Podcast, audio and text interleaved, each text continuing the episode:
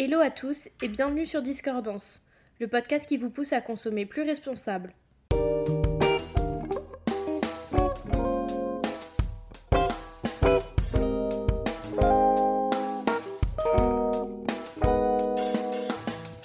On se retrouve en cette nouvelle semaine pour parler de l'éco-anxiété et aujourd'hui pour m'accompagner, euh, je suis avec Enora, une étudiante qui travaille aussi dans une marketplace éco-responsable qui s'appelle DreamAct.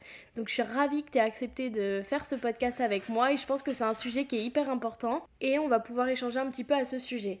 Hello, bah écoute, euh, je suis très contente d'être là. Merci de m'avoir invitée.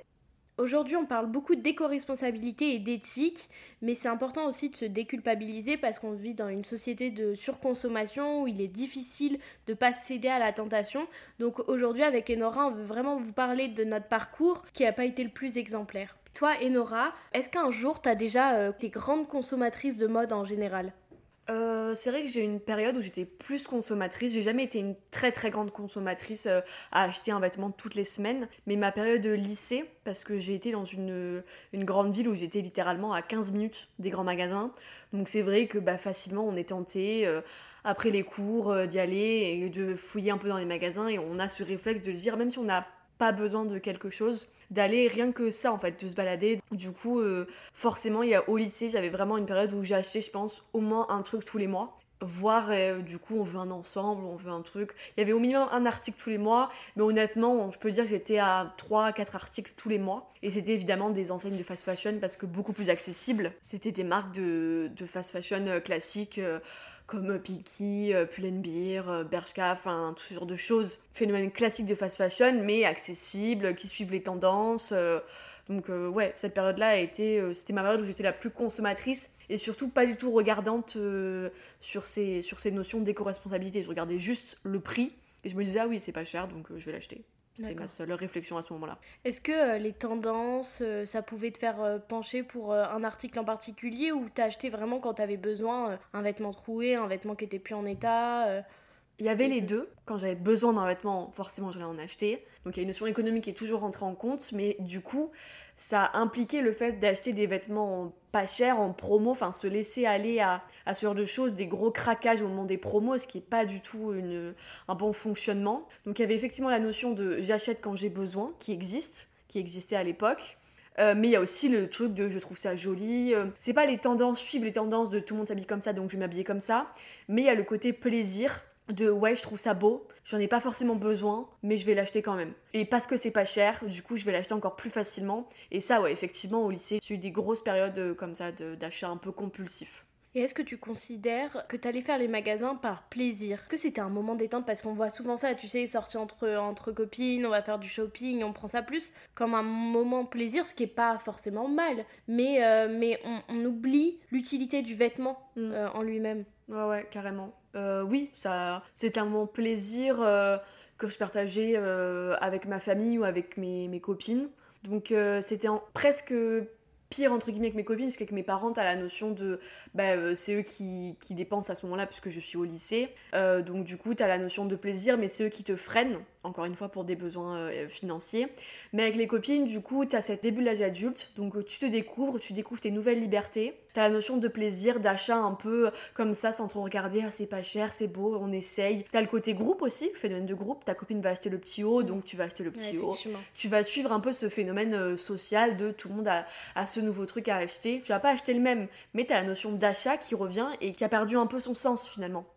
À partir de quel moment tu été sensibilisé à toutes ces, toutes ces thématiques et tu t'as pris conscience en fait de ce que ça représentait vraiment euh, la fast fashion et puis l'industrie textile plus généralement? Euh, C'est plutôt à la fin du lycée, quand il a fallu choisir euh, un domaine d'études. Euh, j'ai toujours été attirée par la mode et les arts et la culture, mais c'est vrai que c'était, bah, je regardais effectivement le côté paillette et j'avais en face de moi le côté beau, donc forcément c'est un peu facile. Mais du coup, quand j'ai commencé mes études là-dedans, bah, il a fallu faire des recherches beaucoup plus approfondies. Et c'est quand on m'a demandé, entre guillemets, de rentrer, quand je suis rentrée dans mon école de mode et qu'on m'a demandé des informations plus précises sur ce domaine que moi de mon côté du coup j'ai voulu faire des recherches, enfin voilà, de la curiosité de découvrir un peu le domaine dans lequel j'allais travailler. Et en fait je me suis rendu compte des dessous de cette mode là. Donc oui il y a le beau, il y a les paillettes, mais du coup il y a ce gros problème de, consommation excessive et de, moyens de fabrication qui est très très problématique euh, au sein de la mode particulièrement. Et comment tu t'es informé au début? Est-ce qu'il y a un média en particulier qui a retenu ton attention et euh, qui t'a vraiment aidé à te renseigner sur toutes ces thématiques? Euh, ouais, il y a eu pas mal de, médias, donc des médias plus classiques, mais du coup ça parle du fonctionnement de l'industrie. Donc il y avait Fashion Network qui est un, classique où il y a les newsletters, et un, classique de l'éco-responsabilité qui est euh, The Good Goods, un média euh, engagé et, éco-responsable et éthique qui met en avant enfin, toutes les dérives et surtout les solutions qu'il peut y avoir, parce que c'est important aussi de savoir qu'il y a des solutions vous pouvez suivre euh, The Good Goods sur euh, Instagram directement. Ils ont plein de posts euh, hyper informatifs. Vous pouvez vous renseigner à travers ce média. Et comment tu as vécu ce moment où tu as appris ce que ça représentait vraiment alors que tu étais un petit peu consommatrice quand même auparavant? Est-ce que tu t'es sentie dépassée? Est-ce qu'à ce moment tu as développé de l'éco-anxiété? J'ai eu une, espèce de révélation assez générale en fait. C'était pas lié à la mode, c'était vraiment lié à notre mode de consommation euh, classique, qui est le fait d'acheter alors qu'on n'a pas besoin euh, de tout en fait. Donc j'ai vraiment une révélation euh, assez générale par rapport à notre mode de consommation qui était en fait trop. C'était excessif pour tout, qu'importe la, catégorie de produits, on, achète trop globalement alors qu'on n'a pas besoin. Enfin, par rapport au Covid, il y avait des excès de on achète pour survivre et faire des réserves. Enfin, c'était assez ridicule à ce, à ce moment-là qu'on voit le mindset des gens, l'état d'esprit dans lequel les gens se mettent. Et au quotidien, en fait, c'est finalement pareil, c'est un peu plus raisonnable, mais ça reste pareil. Et donc, du coup, c'est assez affolant sur le coup. Et moi, j'ai eu un gros rejet de la mode. J'ai vraiment eu un arrêt des achats total pendant au moins six mois. Donc oui, je pense qu'on peut dire qu'à ce moment-là, j'ai vraiment commencé à avoir de l'éco-anxiété générale en fait. Elle est liée à la mode parce que je bosse dans ce milieu-là, mais l'éco-anxiété générale sur notre mode de consommation une fois qu'on prend conscience de tout ce qui se passe dans l'industrie textile et pas que, effectivement sur notre mode de consommation, c'est une phase euh, par laquelle on peut passer. Après, je pense qu'il est aussi important de, se dire qu'il faut pas culpabiliser, que c'est pas une fatalité et qu'il existe d'autres alternatives. Le plus important, c'est d'en avoir conscience tout simplement. Ça nous permet de réfléchir à deux fois avant d'acheter euh, par la suite. En travaillant un peu dans les réseaux sociaux, moi je me suis rendu compte que ça avait quand même une, euh, sacrée influence sur notre mode de consommation euh, avec euh, toutes les influenceuses, toute la communication des marques en elles-mêmes. Ça nous incite à la consommation. Je ne sais pas ce que toi t'en penses, si c'est démesuré d'après toi et si ça nous incite par la suite en fait, nous, nous-mêmes en tant que consommateurs. Ouais, bah, il y a clairement une incitation, hein. c'est le but du marketing et de la consommation, c'est notre, euh, notre travail et du coup en plus on a, c'est ça aussi, c'est qu'en plus nous, d'autant plus nous qui travaillons là-dedans, on a d'autant plus les mains dedans et le fait de voir au quotidien ça et de, et de participer d'une manière un peu directe ou indirecte à ça, c'est de toute façon le principe marketing de base des marques maintenant de qu'importe de mode ou, pas, des marques en général, c'est de faire acheter par la répétition. On dit qu'une pub, quand elle est vue sept fois, elle est mémorisée et il y a un acte d'achat qui se fait derrière. Il va y avoir des principes marketing qui vont faire qu'on va être retargeté, donc c'est-à-dire redirigé vers les pubs qu'on a déjà vues pour le fait d'acheter. Et en fait, effectivement, ce mode de fonctionnement va forcément, même si on, ne le veut pas, et c'est pour ça qu'il y a aussi cette, comme tu le disais, cette nécessité de pas culpabiliser parce que euh, forcément ça va nous inciter à l'achat et ces principes marketing et d'influence de marque de pousser à l'achat. Après, il y a le, but de survivre pour cette marque et de faire vendre. Mais je pense qu'on peut trouver une alternative entre faire vendre quand on a besoin et faire vendre de manière poussive et qui ait plus d'intérêt. Je pense notamment à des marques comme Patagonia qui disent bah écoutez, on vous vend ça, mais dans les pubs elles-mêmes, on vous vend ça, mais peut-être que vous n'en avez pas besoin. Et on vous le vend pour des personnes qui en ont besoin actuellement. Si vous en avez besoin, ok, bah voilà, on a ces produits-là, ça peut vous intéresser et on en parle ensemble. Mais si vous n'en avez pas besoin, il n'y a pas besoin d'acheter ça. Et c'est vraiment cette notion-là qui, je pense, dans les années à venir, serait intéressante d'intégrer dans la communication et le marketing.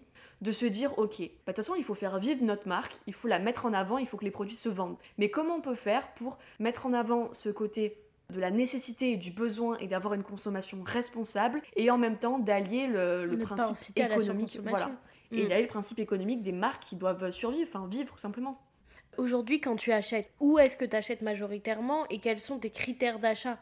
Alors, la première chose que je fais, c'est de savoir est-ce que j'en ai besoin. Honnêtement, c'est la question facile que toute personne, vraiment, qu'importe le panier que vous avez, je veux dire l'argent que vous avez, le, milieu, enfin vraiment, est-ce que j'en ai besoin? Est-ce que littéralement j'ai un trou dans mes chaussettes? Et est-ce que j'ai besoin d'en acheter ou pas? Et si on arrive à la question oui, j'en ai besoin, Ok, alors quelles sont les alternatives les plus responsables et les plus à la fois faciles? Parce que je peux comprendre que dans notre vie au quotidien, on n'a pas forcément du temps à allouer. Enfin, moi, j'ai vraiment des, personnes autour de moi, mon entourage, qui me disent mais j'ai pas le temps de me renseigner, de, etc. Je peux comprendre, mais il y a des alternatives maintenant assez faciles, notamment bah, des marketplaces éco-responsables. Il y en a plusieurs qui existent DreamAct, WeDressFair, euh, Fairytale, plein de marques qui existent, qui sont éco-responsables et qui ont maintenant, pas toutes, et notamment dans la mode, je sais que c'est plus compliqué, mais des produits qui sont plus ou moins chers et qui sont éthiques. Donc ça peut convenir à certains paniers. Pour d'autres, et notamment moi, parce que je sais que ben, on reste étudiante et que pour l'instant on n'a pas un panier qui est assez conséquent pour acheter tout le temps des marques éco-responsables. Euh, on va avoir des alternatives comme, euh, moi ça va plutôt concerner les friperies, les, la seconde main. Donc je suis pas une grande consommatrice de Vinted parce que j'ai pas, je sais pas pourquoi, mais j'ai pas adhéré à, ce mouvement-là, même si je, trouve ça très très cool et ça a aidé énormément de gens. Mais moi, je vais plutôt aller euh, chiner dans les, les friperies de seconde main, surtout à Paris, on a la chance d'en avoir un certain nombre. Et donc, du coup, c'est effectivement de, je sais quelle pièce je veux, je sais ce dont j'ai besoin, et après, je me connais. Je sais quelle forme me va, quelle pièce me va, ce dont j'ai un peu envie. En fait, c'est ça qui est intéressant, c'est d'avoir un temps de réflexion plus poussé par rapport à notre achat. J'en ai besoin, on transforme ce besoin en envie. Du coup, si j'en ai besoin, est-ce que je peux pas avoir un produit qui me correspond, qui me fait plaisir et allier voilà ce plaisir comme tu le disais avant, de continuer à avoir ces moments de plaisir quand je fais mon shopping, mais effectivement d'avoir un plaisir qui est acheté dans les, les, friperies, les magasins de, seconde main et voilà d'aller chercher ce, ce plaisir-là différemment évidemment, enfin, je vais pas dire que je n'achète plus de, de, marques de fast fashion. Évidemment que bah, parfois euh, la réponse, euh, je l'ai pas trouvée dans les, les marketplaces éco-responsables euh, ou les, les friperies de seconde main ou même sur Vinted. Du coup, il y a un achat de fast fashion. Mais tant que l'achat est en fait raisonnable et raisonné. Et utile. Et utile, vraiment, que cet achat est réfléchi. Techniquement, ça veut dire que s'il est utile et réfléchi, vous n'allez pas la racheter quelque chose dans deux semaines. Forcément, c'est pas ce type de consommation-là qui est problématique. Je pense aussi que quand on a besoin d'acheter et qu'on n'a pas forcément le budget pour les marketplaces éco-responsables, euh, si vous avez vraiment besoin d'acheter, euh, et puis même, ça peut arriver d'avoir un, un, achat plaisir et ça fait pas de mal le temps que, euh, que c'est que c'est ok avec vous-même et que ça reste occasionnel. Mais dans ce cas-là, je pense que c'est important de regarder quand même si ça colle à votre style et aussi de faire attention aux matières. Que le produit, même si c'est de la fast fashion, parfois il y a des, vêtements qui sont vraiment de bonne qualité. Mais dans ce cas-là, il faut regarder un petit peu plus les matières, euh, faire attention aux, formes, aux coupes, tout simplement. Et aujourd'hui, quel conseil t'aimerais donner pour mieux acheter euh, et être un peu plus responsable dans sa consommation euh, de vêtements et plus largement sa consommation en général? Je pense que le premier truc, c'est vraiment de pas se prendre la tête. Parce que si on commence à se prendre la tête, en fait, on va finir par se restreindre d'une manière ou d'une autre et on va avoir euh, des craquages. Mm. Qu'importe la catégorie de produits, la, restriction va amener à des craquages. Et puis, comme on vit dans une société qui n'a pas du tout euh, cet aspect-là de ralentir, de prendre conscience, pour l'instant, j'espère, c'est assez compliqué. Donc, le but, c'est de vraiment de, faire étape par étape, de, se poser les bonnes questions. Ce que je vous conseille vraiment, c'est de se poser des questions sur l'achat en lui-même.